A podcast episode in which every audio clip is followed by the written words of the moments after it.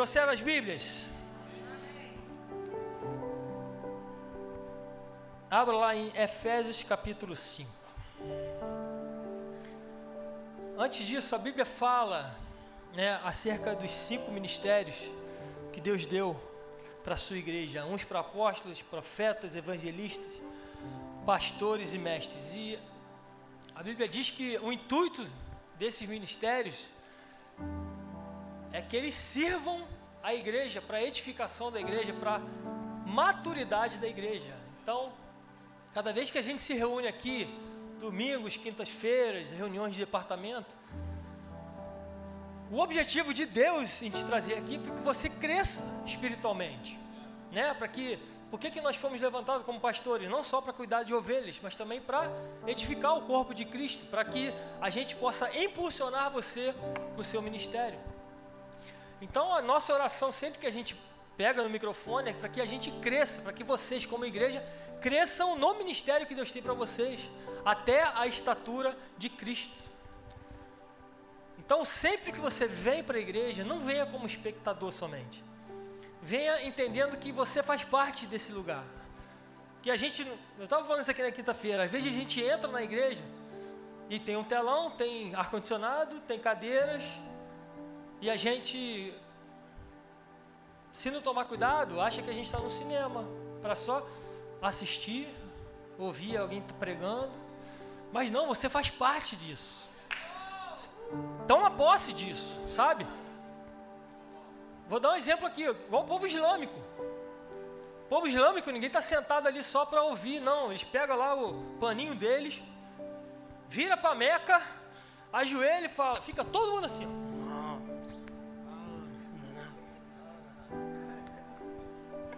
Todo mundo, você vê todo mundo fazendo.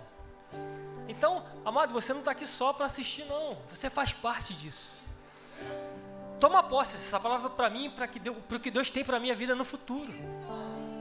Amém? Sempre que você chegar na igreja e falar assim, não vou lá para assistir o culto, eu vou para participar, para crescer espiritualmente, porque isso para que nós, isso nós estamos aqui, para que você venha crescer e praticar tudo aquilo que você aprender aqui. Amém? Tá passando filme da Marvel aí, você pode ir no cinema, mas só para assistir, é do diabo?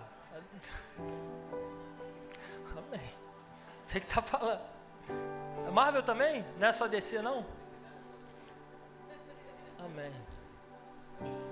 Meu Deus, fiquei até assustado agora. É isso. Então, hoje é uma noite de reposicionamento.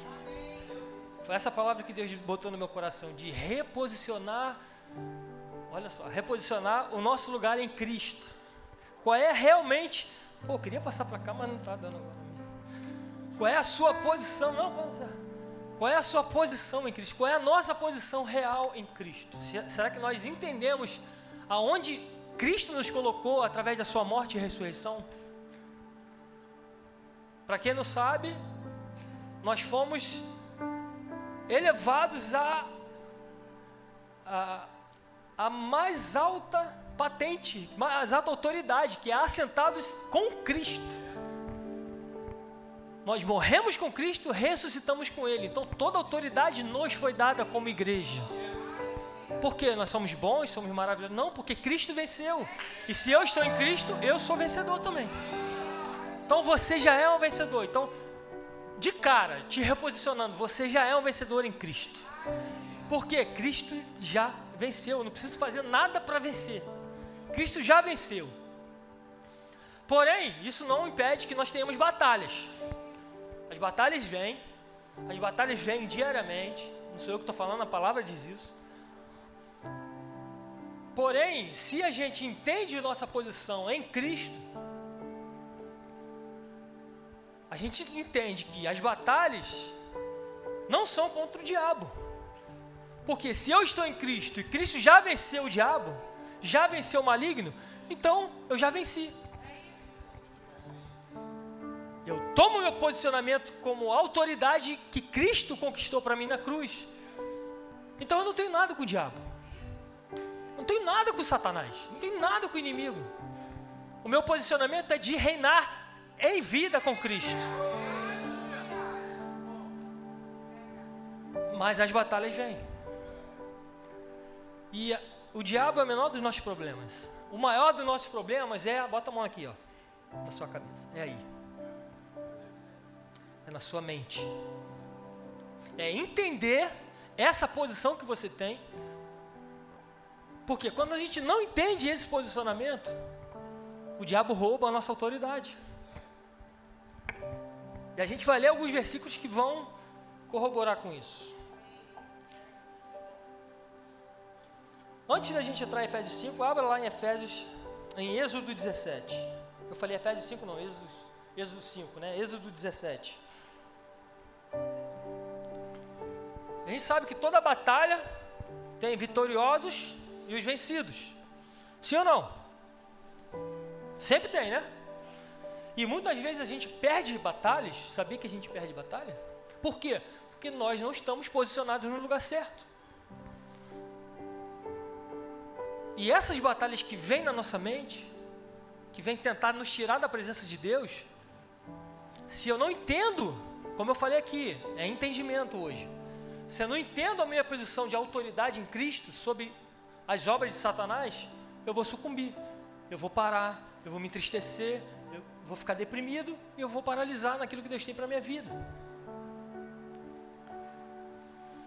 Em Êxodo 17, Aqui está o segredo de uma vitória daquele que está posicionado em Cristo. Êxodo 17, versículo 8.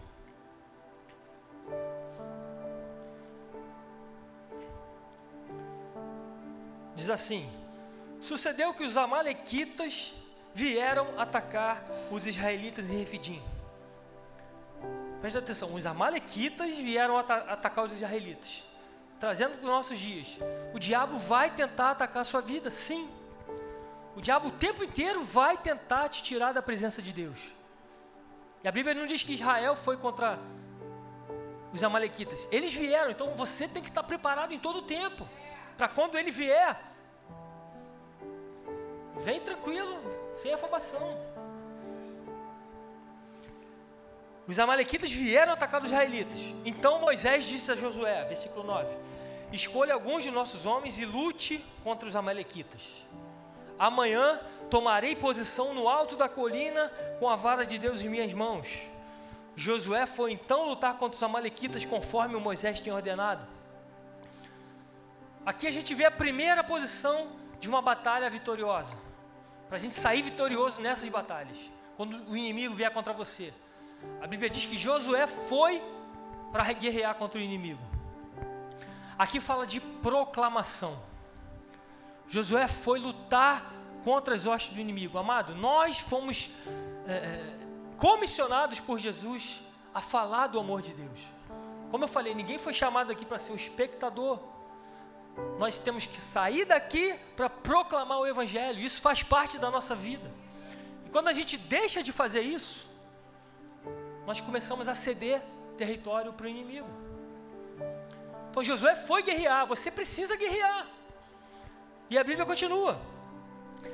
Enquanto Josué estava guerreando, Moisés fala: Eu vou para cima do monte. Então Moisés, Arão e Ur, porém, subiram ao alto da colina. Aqui fala do segundo posicionamento da igreja: a adoração. Além da proclamação do Evangelho, a gente precisa adorar o Senhor em todo o tempo. A adoração faz parte de uma vida vitoriosa em Cristo. Moisés, enquanto Josué guerreava, proclamava o Evangelho. Moisés subia ao alto do monte e intercedia pela batalha. E a Bíblia diz, avançando: enquanto Moisés mantinha as mãos erguidas, os israelitas venciam. Quando, porém, abaixava, os amalequitas venciam. O que está dizendo isso aqui? Quer ensinar para a gente? Quando você está orando, adorando ao Senhor em todo o tempo, amado, não tem condição de o diabo te vencer. Mas quando você para de adorar, o inimigo começa a ganhar território. Enquanto Moisés adorava, Josué prevalecia. Moisés abaixava as mãos, os amalequitas venciam. E continua. Proclamação de adoração. E vem a terceira parte de uma vida vitoriosa em Cristo. Versículo 12: Quando as mãos de Moisés já estavam cansadas, eles pegaram uma pedra e colocaram debaixo dele, para que nela se assentasse. Arão e Ur mantinham erguidas as mãos de Moisés, um de cada lado, de modo que as mãos permaneceram firmes até o pôr do sol. Aqui fala da terceira posição de uma vida cristã vitoriosa: intercessão. Proclamação, adoração, intercessão. É tudo isso que uma igreja precisa ter para se ver vitoriosa em meio aos ataques de Satanás. E a intercessão é tão importante quanto a adoração. Sabe por quê? Porque muitas vezes a gente enfraquece na caminhada. Moisés enfraqueceu. Porém, ele sabia que isso podia acontecer. O que, que ele faz? Arão e Ur, vem comigo. Vem comigo. E quando ele ficou cansado, o que, que ele fez? Se assentou. Porém, Arão e Ur intercederam, ajudaram a interceder. Eles mantinham a mão de Moisés erguida. Então, a intercessão é fundamental numa vida cristã. Ninguém faz nada no reino sozinho. Você não nasceu para ser sozinho no reino. Você precisa desse irmão do seu lado. Você precisa de ajuda para chegar ao final. Eu costumo sempre dizer: estamos numa corrida, mas o vencedor não é quem chega em primeiro lugar, é quem chega.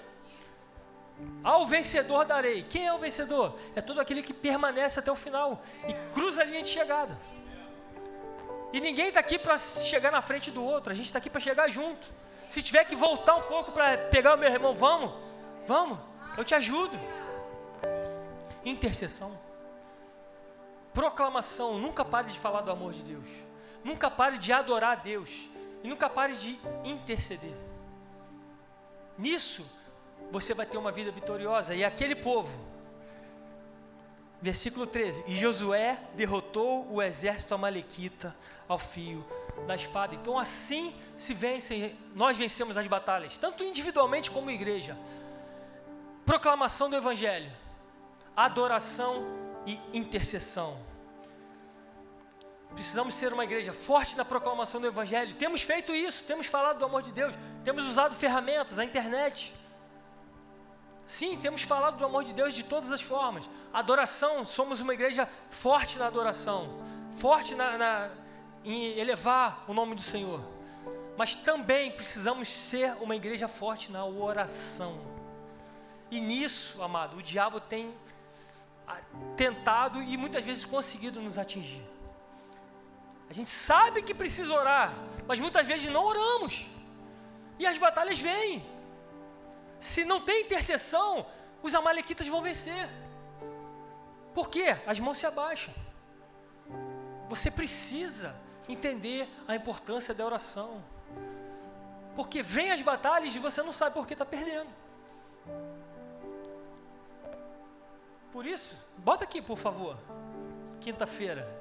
Queria fazer um convite extra aqui. A gente vai ter os anúncios no final.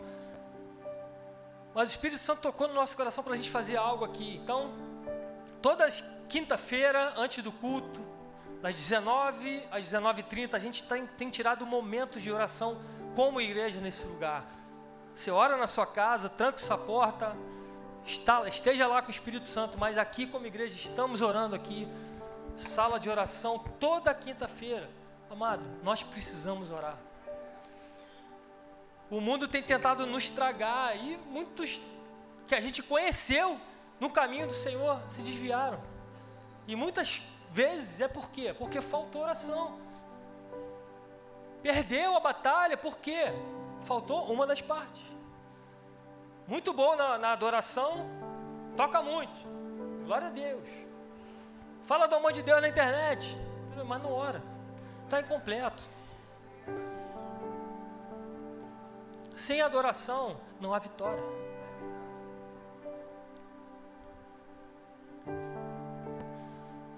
Como eu falei, o diabo é o menor dos seus problemas, é aqui na mente. Não sou eu que estou falando, não, tá? Vamos ler a palavra. A nossa, nossas maiores batalhas estão no campo da nossa mente. Tiago, capítulo 1, versículo 13. Quando alguém for tentado, jamais deverá dizer: Estou sendo tentado. Só ouve, porque são muitos versículos, se você abrir, você vai perder tempo. Quando, Tiago 1,13, só anota. Quando alguém for tentado, jamais deverá dizer: Estou sendo tentado por Deus. Nunca fale isso. Deus não tenta você. Deus não pode ser tentado pelo mal e a ninguém tenta. Ele vai dizer: Cada um, porém, é tentado pela própria cobiça, ou desejos desenfreados, ou ganância, concupiscência, sendo por esta arrastado e seduzido. Então o que, que ele está falando aqui? Muitas vezes a gente bota a culpa no inimigo. E o nosso maior inimigo é aqui, o nosso desejo. Somos tentados, ah, o diabo está me tentando. Não, está falando aqui não. Você está sendo tentado pelos seus próprios desejos. Mas por que, que isso acontece? Porque você se afastou da oração, se afastou da intercessão, se afastou da proclamação do Evangelho. Gálatas 5,17. Pois a carne deseja o que é contrário ao espírito, e o espírito o que é contrário à carne, ou seja, batalha. Eles estão em conflito um com o outro, de modo que vocês não fazem o que desejam. Mas eu estou na igreja, mas eu sou crente, o Senhor me salvou. Mas se você não domina aqui, existe essa batalha na mente. A carne, quando fala da carne, ele está falando da sua alma, dos seus desejos. E vem aqui, ó, na mente, é o coração. Amado, fica tranquilo. Essa guerra você vai ter até o final. Ah, mas eu, por que, eu sinto isso? Por que esse desejo? Milit, é, milit, militância, guerra da carne contra o espírito. O teu desejo não define quem você é. Quem define quem você é é a palavra. A palavra diz que você é filho de Deus. Mas eu sinto esse desejo. Aí se sente culpa, sai da igreja, o diabo queria.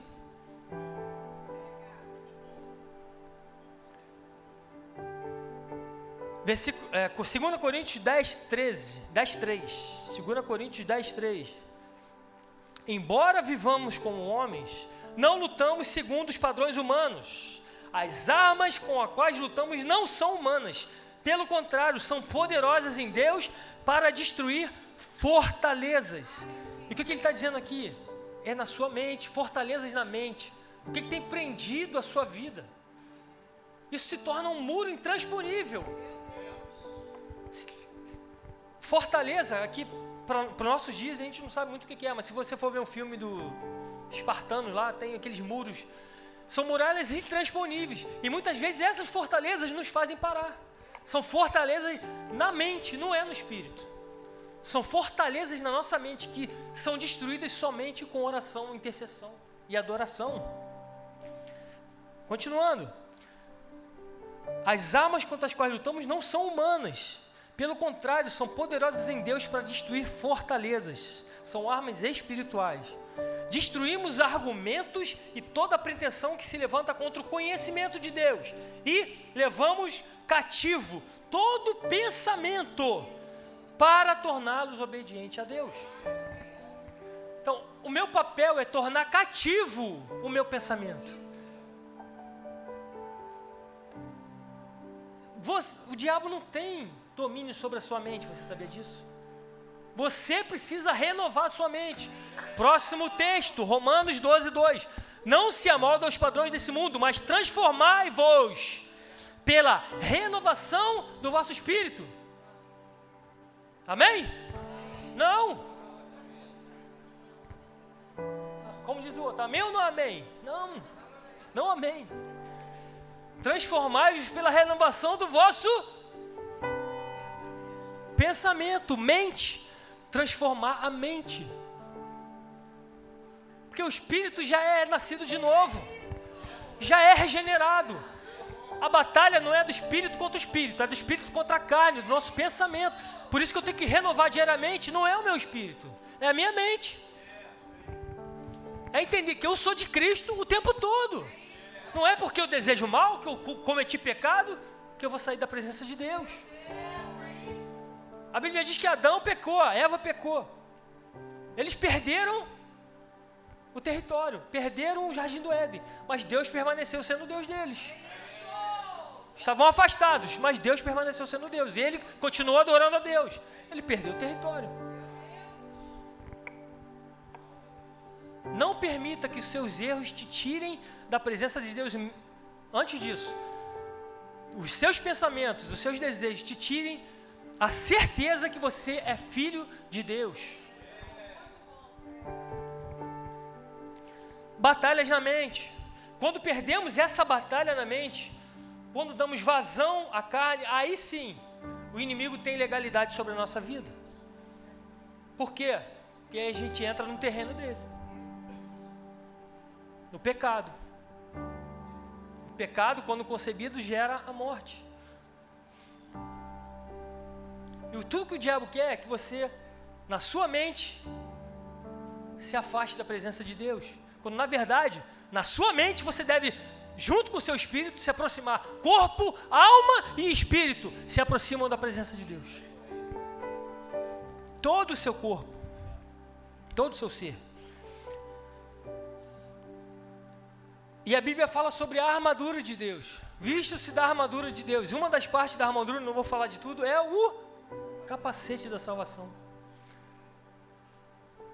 Quando você está paramentado para guerrear, o diabo não tem nada contra você. Agora, tira o capacete para você ver o que acontece.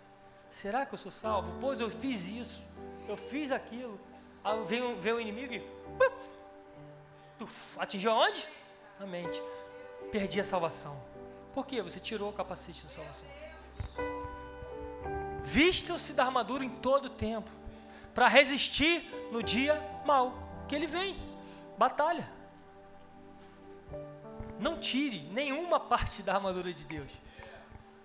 A batalha é constante, é diária. 1 Pedro 5,8. Sejam sóbrios e vigiem. O diabo, o inimigo de vocês, anda ao seu redor como um leão, rugindo e procurando a quem possa devorar.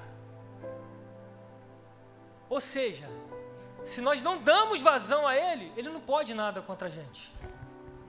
Só que ele fica ao nosso derredor o tempo todo, esperando a gente dar um mole, tirar o capacete, tirar a coraça da justiça. Ele está ali, ó, pronto.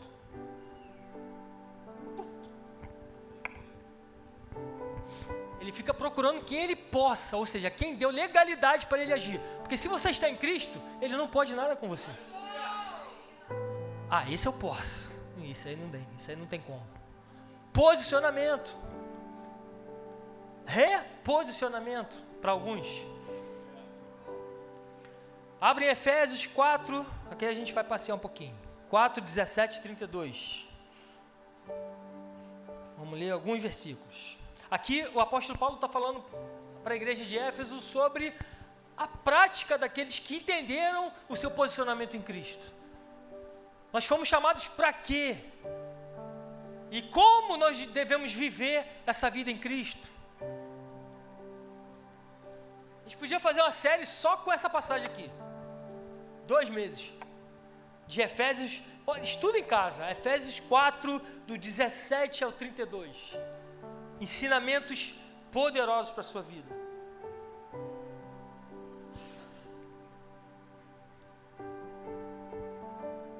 Efésios 4, 17, vamos ler.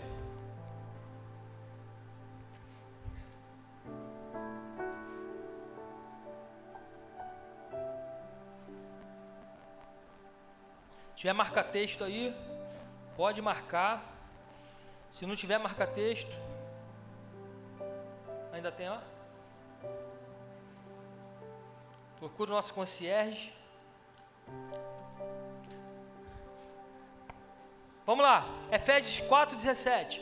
Assim eu lhes digo, e no Senhor insisto, que não vivam mais como gentios, que vivem na futilidade dos seus pensamentos. O que, é que ele está falando para a igreja? Não vivam na futilidade dos seus pensamentos. Eles estão obscurecidos no entendimento e separados da vida de Deus por causa da ignorância e que estão devido ao endurecimento dos seus corações. Tendo perdido toda a sensibilidade, se entregaram à depravação, cometendo com avidez toda espécie de impureza. Todavia, Não foi assim que aprenderam de Cristo. De fato, vocês ouviram falar dele e nele foram ensinados de acordo com a verdade que está em Jesus. E fala: quanto à antiga maneira de viver, vocês foram ensinados a despir-se do velho homem que se corrompe por dese desejos enganosos, a serem renovados no modo de pensar e revestir-se do novo homem, criado para ser semelhante a Deus em justiça e em santidade, proveniente da verdade. Portanto, cada um de vocês, então está falando da prática do cristão, deve abandonar a mentira e falar a verdade ao seu próximo, pois todos somos membros de um mesmo corpo. Versículo 26. Quando vocês ficarem irados, não pequem. Apaziguem ou apaziguem, não sei como é que fala isso a sua ira antes que o sol se ponha, e não deem lugar ao diabo. O que furtava, não furte mais, antes trabalhe fazendo algo de útil com as mãos, para que tenha o que repartir com o que estiver em necessidade. Mais uma prática: nenhuma palavra torpe saia da boca de vocês, apenas a que for útil para edificar os outros, conforme a necessidade, para que conceda graça aos que ouvem.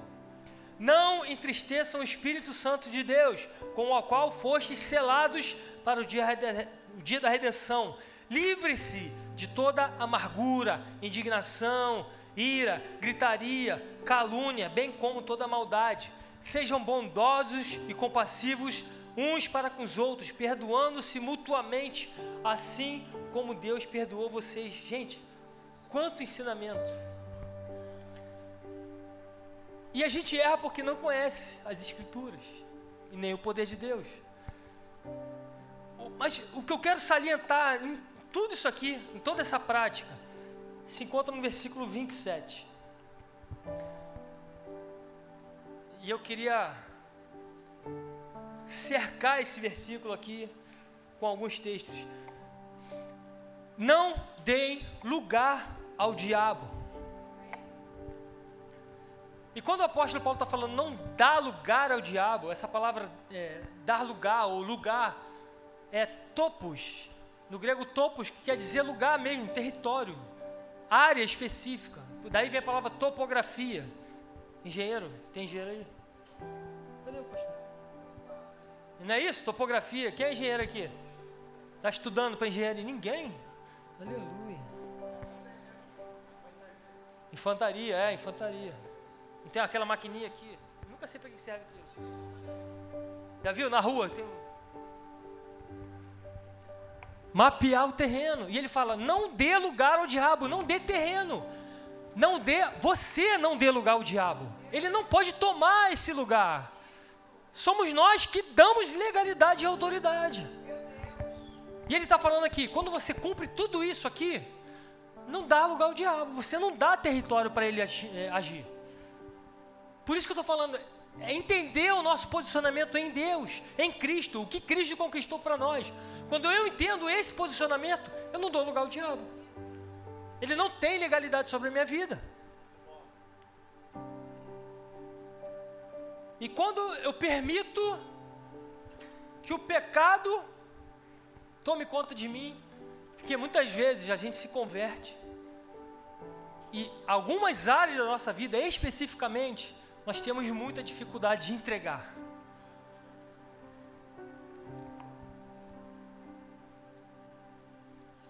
Algumas áreas a gente demora, demora, demora para se livrar, para realmente tomar esse território das mãos do inimigo. Apesar de nós termos a possibilidade de tomar esse território, porque é nosso, já conquistado por Jesus, em todas as áreas, alguns territórios da nossa alma, do nosso dia a dia, da nossa prática, a gente está preso a ela. Fortalezas na mente que não a gente não conseguiu destruir. E nessas áreas é que a gente costuma cair. Sabe por quê? Porque é aí que o diabo vai atacar mais, porque ele não é bobo. Hum, ele tem problema com pornografia. Ele vai arrumar um jeitinho de deixar sozinho no quarto, sem ninguém com a luz apagada. Aquela bebidinha marota. O irmão te chama lá para sair. É, vou lá, não tem nada a ver. Só um, só um, só um teco. As pessoas estão há tanto tempo na igreja que não conseguem se libertar disso. E é libertação de verdade. Porque o diabo tomou o território e se você não entender que esse território pertence a você, que você está dando lugar a ele, está dando esse território, ele vai permanecer ali. Aqui eu tenho autoridade. Ele fala. Se você se posiciona e toma isso, se você não dá o lugar ao diabo, acabou. O problema é que nessas áreas nós temos maior dificuldade. E são nessas áreas que a gente tem que interceder mais. Tem que orar mais, Senhor, me ajuda. Irmão, me ajuda, porque a Bíblia fala se a gente confessa o pecado um para o outro, isso gera cura em nós. Porque muitas vezes a gente se converte, fica com esse problema, fala, não, seu é Espírito Santo, a gente se resolve.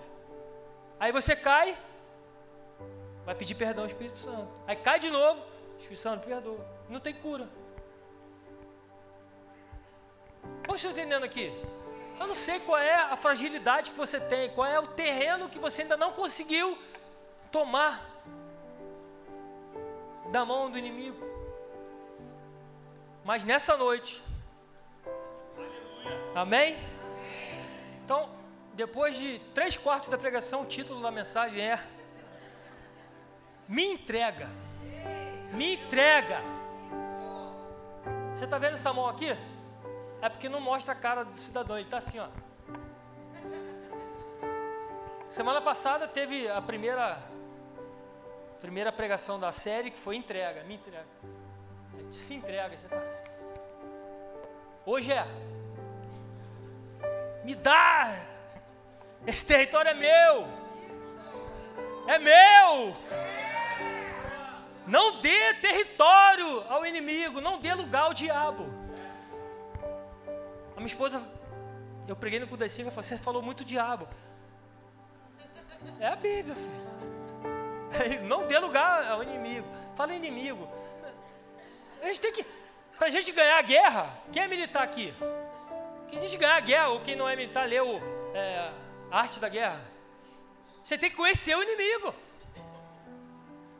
Para você ganhar uma batalha na sua mente, você tem que se conhecer. Onde é que eu estou falhando? Qual é a minha. Não adianta você querer esconder. Para você ganhar uma guerra, você precisa conhecer o inimigo. E muitas vezes o inimigo é você mesmo. Você vai chegar em casa, vai olhar no espelho. Eu te repreendo. Aparta de. Não, Satanás, não, aparta de mim você mesmo. O diabo, eu não tenho nada a ver com isso. A Bíblia fala que é, é, é seu próprio desejo. Eu, tem, pô, o cara botando culpa em diabo em tudo, né? Eu não tenho que botar. Você é o seu maior inimigo. Me entrega. Amém? Amém? Agora sim, Êxodo capítulo 5, depois dessa breve introdução. Amanhã é feriado. Amanhã é feriado. Amanhã é feriado, mas eu tenho um casamento para ir. Aleluia. Quem vai ao casamento amanhã aqui? Quem vai? Ninguém vai ao casamento amanhã? Ali. Olha, vai ser. Vamos comer pra caramba. Sem gula, hein? Aleluia. Vigia, varão. Não dê lugar ao diabo. Olha esse território aí na sua vida, hein? Ah, eu não bebo, mas come pra caramba. Assim, eu, acho lindo isso, né? Crente não bebe, mas come pra Isso é pecado, mano. É gula. É melhor beber, pô. Pelo menos não engorda. É. Não, não é melhor beber, não. Ó, olha só. Já vão querer me cancelar no Instagram, cara. Vão pegar essa parte da pregação. Nossa, o pastor mandou beber, cara. É melhor que comer. Água, é. Não dê lugar ao diabo, ó. Na mente, hein? Batalha na mente aí, hein? Tá repreendido toda a seta. Me entrega. Êxodo capítulo 5. Crente não bebe, mas come pra caramba. Pô, pô. Entrega também, entrega. Me... Dando uma recapitulada aqui em Gênesis até chegar ao Êxodo capítulo 5. em dois minutos, marca no relógio aí. Não, eu vou começar em Adão e Eva não, tá? Vou, Abraão. Deus aparece a Abraão. Fala assim, ah, vou fazer você uma grande nação. Abraão, Isaac, Jacó. Jacó tem seus filhos, são 13 filhos, 12 é, filhos e uma filha. Então, os 12 homens são a tribo de Israel, fazem parte da tribo. E um dos 12 é José. Então, José, a Bíblia diz que ele estava com uma. A Bíblia diz que Jacó amava José. José estava com uma túnica colorida, assim, é tipo a camisa do Fluminense, e os irmãos ficaram com inveja dele, por causa da túnica. A Bíblia diz que era colorida. Ela colorida. Ficaram com inveja de José por causa da túnica colorida de José. Olha só, era tipo isso aí, cara. Fica de pé aí, meu amigo. José, ó José. É pra ter inveja ou não é? É pra ter inveja, cara. Porra. Eu ficaria com inveja. Aí os irmãos fazem o quê? Joga ele no poço. Depois tiram ele, vendem ele para. Já passou dois minutos, me atrapalhou. Vendem ele para os. Quem estava passando ali? Qual povo que estava passando? Hã? Ismaelitas? É. Aí vão, no final das contas, ele vai parar em, no Egito. Ele é preso porque a mulher de Potifar deu em cima dele e ela entrou com um processo e ele foi abuso e ele foi julgado e condenado. Nem foi julgado, foi condenado. Lá no, na prisão ele teve um sonho. Ele teve um sonho, não. Faraó teve um sonho e ele. Isso. Sete anos de fome, sete anos, sete anos de fartura e sete anos de fome. E ele fala: Ó, são sete anos de fartura e sete anos de fome. Se eu fosse você, eu juntava tudo sete anos no celeiro, todo o trigo que a gente conseguir, porque vão vir sete anos de fome. Aí faraó, gostei de você, você vai ser governador do Egito. Então, ó, você que está empregado, tem um emprego bom, em nome de Jesus, guarda dinheiro. Mano. Isso é um ensinamento poderoso financeiro.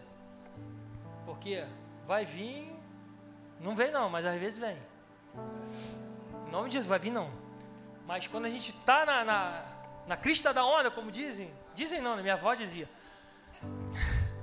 Guarda dinheiro. A Bíblia diz que ele guardou 20% de tudo que o Egito tinha. Então, sete anos de fartura, celeiros cheios, vieram sete anos de fome. Houve fome em toda a terra, inclusive onde moravam seus irmãos. Seus irmãos vieram buscar comida. Ali ele reconheceu os irmãos, a história se desenrola, então ele se é, ele se revela para os seus irmãos, manda trazer Jacó, e eles vão morar na melhor. Ele tinha moral, José tinha moral no Egito, então ele bota a família para morar na melhor parte do Egito, tipo assim, na, na arte mais irrigada do Egito, chamado Delta do Nilo. É porque, tipo, uma delta, letra grega, né? Delta. Quem conhece geografia vai entender. Tem um, uma parte irrigada, eles foram morar ali. Então, aí acabei Gênesis. É. Amanhã é feriado. Aí entra em Êxodo. A Bíblia diz que passaram-se 400 anos, veio um novo faraó, que faraó não era o nome dele, né, era o cargo dele. 400 anos e caiu a ficha. Quem é esse povo aí? Esse povo não é egípcio. Quem é que esse povo? Eles estão na melhor parte de Israel, de, do Egito. Por que, que eles estão morando aí? A Bíblia diz que ele não conhecia José, não conhecia a história do povo, só viu que o povo estava morando na melhor parte do, da, da, terra dele, do país dele. Falei, quem é esse povo? E o que, que ele faz? Começa a pressionar o povo, botar esse povo para trabalhar para eles. E eles são oprimidos, começam a, a fazer né, obras no Egito, e aquele povo se lembra de Deus.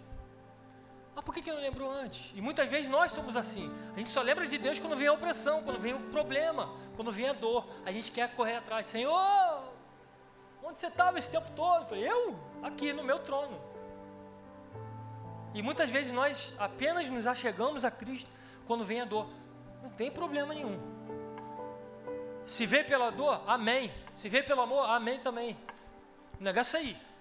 Que não seja pela dor, amém? Seja pelo amor. Eu estava em José, voltei para José. Não, na minha mente. Ó, batalha. Eu já estou em Êxodo, né? Isso.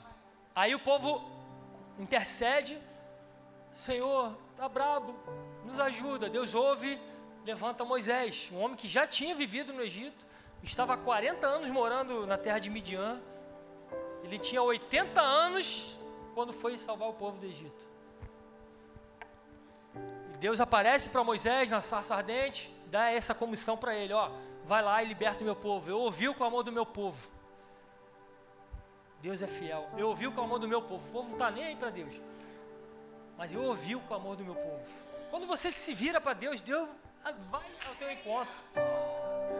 É só você falar, Senhor, eu preciso de Ti. Amém. Estou aí. Aproximai-vos do Senhor e Ele se achegará a vós. Aquele povo fez isso. Ele levanta Moisés, um homem que era livre, para libertar o povo. E ele volta e a Bíblia. Aí, vamos lá, agora sim. Efésios capítulo 5. Viu Gênesis Êxodo?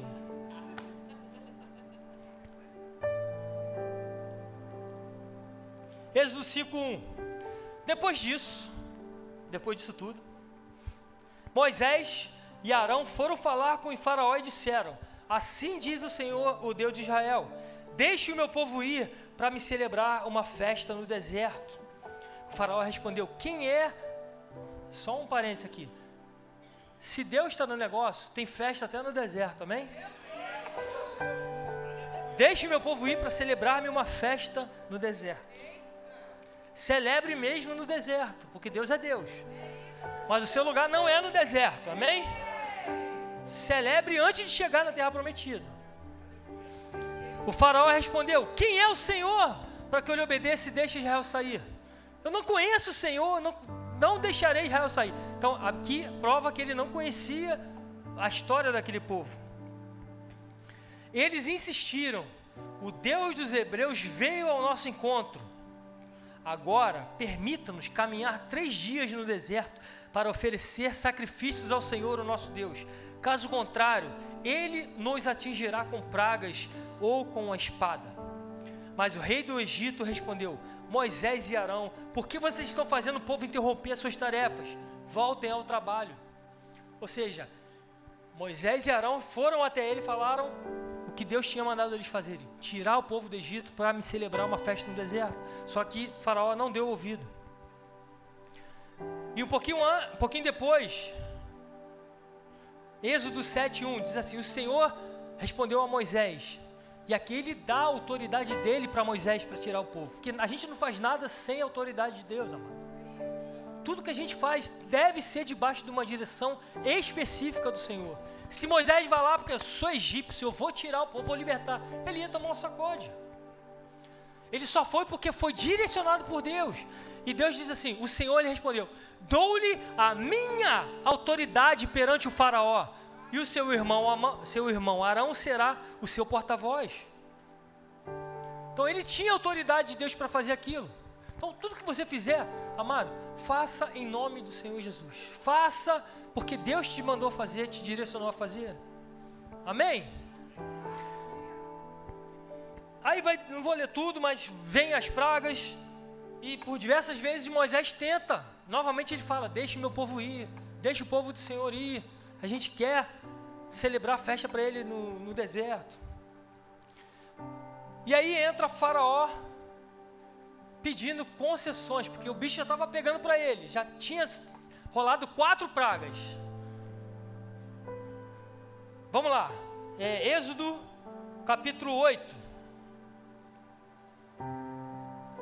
Começou a apertar o calo para ele e ele fala: Vamos lá, eu deixo, mas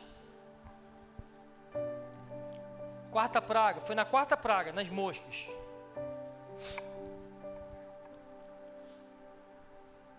Veio a praga, versículo 25. Então Faraó mandou chamar Moisés e Arão e disse: Vão. Apertou o calo e falou: Então vai. Vai oferecer sacrifício ao seu Deus, mas não saiam do país. Versículo 28. Eu os deixarei ir e oferecer sacrifícios ao Senhor, o seu Deus, no deserto, mas não se afastem muito e orem por mim. Então a primeira concessão que Faraó pede para Moisés é: Ó, eu vou deixar o seu povo ir. Porém, faz o seguinte: não vá para o deserto, não, fica aqui. Fica aqui. Fica. Vocês moram num, numa área tão boa. Fica aqui no país. Tudo na palavra nos aponta para Cristo e para a nossa vida no dia a dia. Nada aqui é só histórico. A gente tem que ler a palavra tomando posse. Isso é para mim, isso é para minha vida hoje. E de que forma isso pode se traduzir na minha vida hoje? Na nossa vida como igreja hoje. Porque muitas vezes nós entregamos a nossa vida para Jesus, começamos a viver uma vida no Evangelho e o diabo sugestiona no seu coração, porque o Egito aqui aponta para o mundo e Faraó aponta para o diabo. E o diabo começa a fazer concessões, atingindo onde? Sua mente, ó. Serve a Cristo, não tem problema, pode ir para a igreja, mas não sai do mundo não, fica aqui. Fica, permanece no Egito. Você pode ir lá e cá. Você pode, qual o problema? Fica lá e cá. Vai para a igreja, quinto e domingo, beleza? Mas não esquece do teu pagodinho. Pagode é de Deus, tá? Depende do local, né? Depende do pagode também. Tem uns pagodes aí que só Jesus, né? Os pagodes que eu ouvia, cara, tudo. É, música de. Vou falar aqui. Grava não. Ah, a música é de corno que eu ouvia, cara depressão, a minha mulher, a minha vida. Tem. É claro, tem que, tem que ficar deprimido. Ouvindo?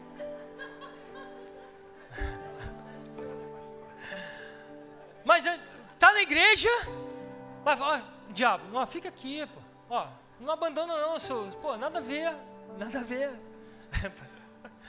Eu costumo falar que na placa do inferno, quando você chegar, bem-vindo ao nada a ver. Nada a ver, cara, só Bom, fumar, beber, prostituir, vá para a igreja, mas continua aqui. Olha, olha a sugestão que ele fez para Moisés. Moisés, beleza, fechou. Estou satisfeito. Moisés respondeu: Assim que sair da tua presença, orarei ao Senhor, e amanhã os enxames de moço deixarão o faraó. Mas que o faraó não volte a agir com falsidade, impedindo que o povo vá oferecer sacrifícios. Então Moisés ainda orou por ele. Porém, o coração dele se endureceu e não permitiu que o povo fosse. Porque Moisés se posicionou. Reposicionamento. Você vai sair daqui posicionado hoje em nome de Jesus. Para entregar, é entregar tudo. Não. Então. Vai, mas fica. Vai para a igreja. Vai servir a Jesus, mas continua fazendo as coisas que você fazia no mundo, que a gente viu aqui em Efésios que não. Ele mostra aqui, relata o que não devemos fazer, como devemos viver. E aqui não tem nada com o mundo. Aí vem ainda na primeira, Apocalipse 3,15. Conheço as suas obras. Isso é Jesus falando para a igreja em Laodiceia. Isso serve para nós eu conheço as suas obras. Sei que você não é frio e nem quente. Melhor seria que fosse frio ou quente. Assim, porque você é morno, nem frio nem quente, estou a ponto de vomitá-lo da minha boca. Amado, para Deus é melhor você ser sincero. Senhor, não quero nada contigo. Estou no mundo, eu sei que eu estou errado. Eu quero ser ateu. Tipo, não acredito em Deus. Para Deus é melhor ou você está firme na igreja, fervoroso, firme no espírito, adorando ao Senhor.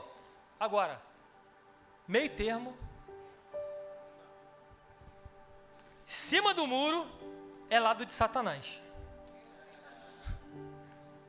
Só tem, não tem oito, não tem meio termo. É ou você está na igreja, ou você está na presença do Senhor, ou você está no mundo. Não, adora o Senhor, mas permanece aqui. Fica aqui, eu te protejo. Amado, não tem isso. Quente ou frio. Não se engane, porque o morno é aquele que se engana. Está na igreja, sou salvo, sou liberto, mas as suas atitudes não condizem com isso. E Jesus vai falar o que dessa pessoa? A pessoa vai se encontrar com Jesus, crente que está abafando, e Jesus fala assim, ó. E ele fala, né, Senhor, em teu nome eu fiz isso, eu fiz aquilo, eu profetizei, eu expulsei demônio, eu curei enfermo. Ah, Jesus, mas você estava em cima do muro. E é o mesmo Jesus que está falando em Apocalipse, que eu vou te vomitar da minha boca. Não tem meio termo. Vá, mas fica aqui no país, fica no Egito. O Egito não é o nosso lugar. Amém? Segunda concessão que o que Faraó pede. Continuam as pragas vindo. Êxodo capítulo 10. Na oitava praga, gafanhotos. Aí o, o faraó fala para ele. E aqui entra os conselheiros de faraó. Eles estavam sofrendo junto, estava todo mundo no, no Egito, no mesmo barco. Versículo 7. Os conselheiros de faraó disseram para ele: Até quando esses homens, esses, esse homem será uma ameaça para nós? Deixe os homens irem prestar culto ao Senhor, ao Deus deles. Não percebes que o Egito está arruinado? Então Moisés e Arão foram trazidos de volta à presença de Faraó. E lhes disse: Vão, preste culto ao Senhor, seu Deus. Mas me diga, quem vai com vocês? Aí Moisés dá para ele a resposta que ele não queria ouvir. Temos que levar todos os jovens, os velhos, nossos filhos, nossas filhas, nossas ovelhas, nossos bois, porque vamos celebrar uma festa ao Senhor. Disse o Faraó: Vocês vão mesmo precisar do Senhor quando deixá-los ir com mulheres e crianças. É claro que vocês estão com mais intenções, de forma alguma. Só os homens podem ir prestar culto ao Senhor, como vocês têm pedido. E Moisés e Arão foram expulsos da presença de Faraó. Então ele fala: Ele disse não, vocês vão, mas só vocês, só os homens. Sabe o que o diabo está querendo dizer aqui? Para nós hoje, para nós crentes, para que a gente, sim, vá, vá servir ao Senhor, porém, não deixem legado, porque ele queria que mulheres e crianças ficassem no Egito, então como é que eles iam, entendeu? Só os homens no deserto. O diabo não está interessado se você está sentado na igreja servindo a Cristo. Ele está interessado que você não faça discípulos, não deixe um legado. E nós não fomos chamados só para sentar na cadeira e ser cristão. Amém. Estou salvo, vou para o céu. Amém. Aleluia. Não, nós temos uma comissão: é ir ensinar pessoas, fazer discípulos. E o diabo, ele está interessado que você fique sentadinho sem fazer discípulo. Vá, mas deixa mulheres e crianças. Deixa o teu futuro, deixa o teu legado. Sirva você a Cristo. Não multiplica isso que você está que você recebeu, que você recebeu. Não, nós fomos chamados para deixar um legado. Ninguém foi chamado apenas para sentar ou ir para o monte e ficar adorando ao Senhor lá naquele lugar. Não, nós precisamos fazer discípulos. Comissionamento de Jesus para a sua igreja. Esse é o grande comissionamento. Então nós precisamos fazer o legado. Fui liberto, amém, mas eu não vou sozinho. Eu vou levar outros comigo. Vou fazer discípulos. E a terceira, um pouquinho mais à frente, versículo 24. Estádio de música, louvor. Pode subir, por favor. Adoração. Então Faraó mandou chamar Moisés e disse: Já é a nona praga nas trevas. Então Faraó mandou chamar Moisés e disse: Vão e prestem culto ao Senhor. Mas ele não se dá convencido. Deixa somente ovelhas e bois. As mulheres e crianças podem ir. Mas Moisés contestou, bateu o pé firme. Tu mesmo nos darás os animais para os nossos sacrifícios e holocaustos que ofereceremos ao Senhor. Além disso, os nossos rebanhos também irão conosco. Nem um casco de animal será deixado. Ele bateu o pé, mano. Faraó insistindo. Agora tudo bem, pode ir mulher, criança, mas as suas finanças ficam. Deixa as suas finanças aqui. Amado, todo o nosso ser deve servir ao Senhor, ao seu propósito eterno. E a gente muitas vezes não quer inserir as nossas finanças nisso. Não. Dinheiro é dinheiro. Espiritual é espiritual. Aí você olha no espelho e fala: Deus te repreenda. Batalha na mente. Você não pode servir a dois senhores. Porque quando a gente faz isso, o dinheiro se torna um Deus para nós. Tudo é dele, tudo volta para ele. Sirva ao Senhor com toda a sua vida, inclusive os seus bens. Aqueles bens que eles tinham eram para servir ao Senhor no deserto. E ele fala: além de tudo, você vai me dar bens também. E, ele, e mais à frente Deus vai falar: fala para as mulheres pedir para as mulheres egípcias o ouro que eu vou precisar para construir um, um, templo. Então, muitas coisas do que a gente vive hoje, a Bíblia diz que os ímpios juntam riquezas para dar para os justos. Eu não sei onde está, mas está na Bíblia. Quem é mais rápido de Bíblia aí? Vê aí para mim onde é que está isso. Eu quero comprovar na palavra. Google. Sabia disso? Os ímpios juntam riquezas para dar para os justos. Acho que é provérbio. O que, é que diz em Lucas 12, 21? Não. Acho que é provérbios.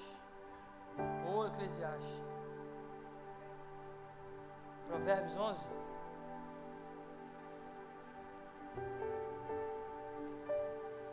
Muitas vezes você não precisa nem fazer força, é só posicionamento.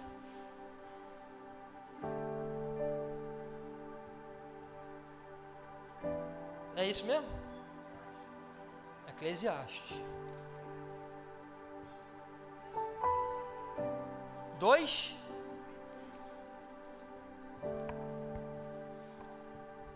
Senão vou falar que eu estou falando da minha boca, né? Ao homem que o agrada, Deus dá sabedoria, conhecimento e felicidade. Quanto ao pecador, Deus o encarrega de ajuntar e armazenar riquezas para entregá-las a quem o agrada. Vou repetir. Ao homem que o agrada, Deus dá sabedoria, conhecimento e felicidade. Quanto ao pecador, Deus o encarrega de ajuntar e armazenar riquezas para entregá-las a quem o agrada.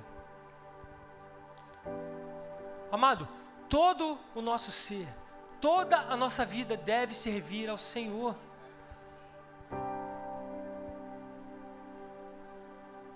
Primeira concessão que ele pede: vá, mas não saia do Egito.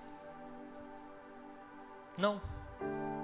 Posicionamento: vá, vá só vocês, mulheres e crianças. Não.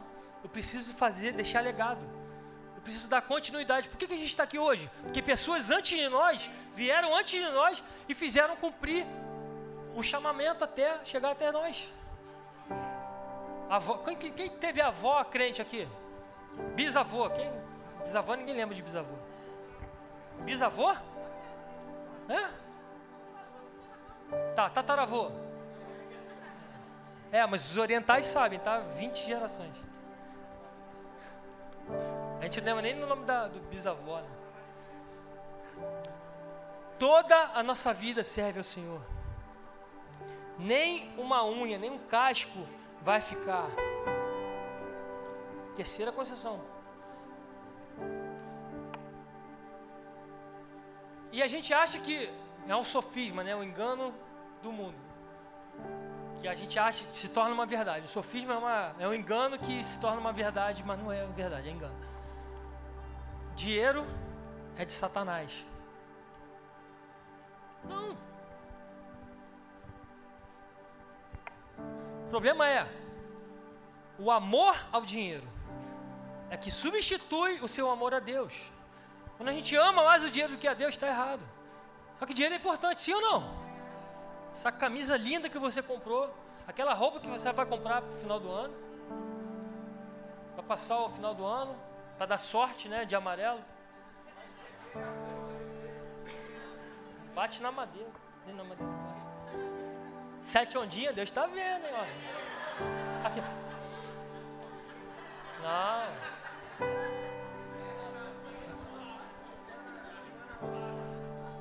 Distrair assim, ah, não. Lentilha no arroz. Ih, rapaz, meu Deus do céu. É o amor ao dinheiro que é raiz de todo mal. Se não fosse assim, o povo estava no deserto. Como a gente fala, deserto é lugar de passagem. E qual é a promessa de Deus para o povo? Eu vou levar para vocês para uma terra que mana leite e mel, terra de fartura, terra de abundância. E Jesus disse: Eis que eu vim para que tenham vida, e vida com escassez. É vida nessa terra com abundância de tudo: corpo, alma, espírito, abundância de alegria, abundância de sabedoria e abundância de riqueza. Agora, para que que você quer a riqueza? Se a sua intenção é errada, ele não vai te dar. Se você é uma represa, ele não vai te dar. Agora, se flui, ele tem o maior prazer em te dar. Toda a nossa vida deve servir ao Senhor. Nada vai ficar, nem um casco eu me converti, eu me converti por inteiro. É coração. A minha vida pertence a Ele. Não retém as suas finanças. Não, aqui não. Essa área não, Jesus. Nenhuma unha ficará. Nada na mão do diabo. Amado. Como eu falei aqui. Topos. Eu falei isso, né? Não dê lugar ao diabo. Não dê terreno nenhum da sua vida, nada vai ficar, tudo eu vou levar. Tudo você tem que levar. Eu não sei qual é a sua maior dificuldade desde que entregou a sua vida para Jesus. Mas você e o Espírito sabem. E fique certo que é nesse lugar que o diabo vai te atentar mais e mais e você sabe que é nesse lugar, o seu ponto fraco, que é aí que o diabo vai tentar agir na sua vida. E é o tempo todo. Amado, o diabo tentou Jesus no deserto por três vezes, durante 40 dias. E no final, quando Jesus decretou o fim daquela tentação, a Bíblia diz que o diabo se ausentou da presença de Jesus até o tempo oportuno. Ou seja, ele não desistiu. E ele não desiste da nossa vida. A Bíblia diz que ele está ao nosso derredor, ele está procurando a quem possa tragar. Mas se eu não dou legalidade e autoridade para ele nesse terreno, ele não pode nada com a minha vida. Se eu me posiciono, Faraó, vou levar tudo. Eu vou levar tudo. Vou eu, vou minha família, vou minha casa, vou minha empresa, vou minhas finanças, minha saúde, tudo. Vamos ficar de pé, vamos orar.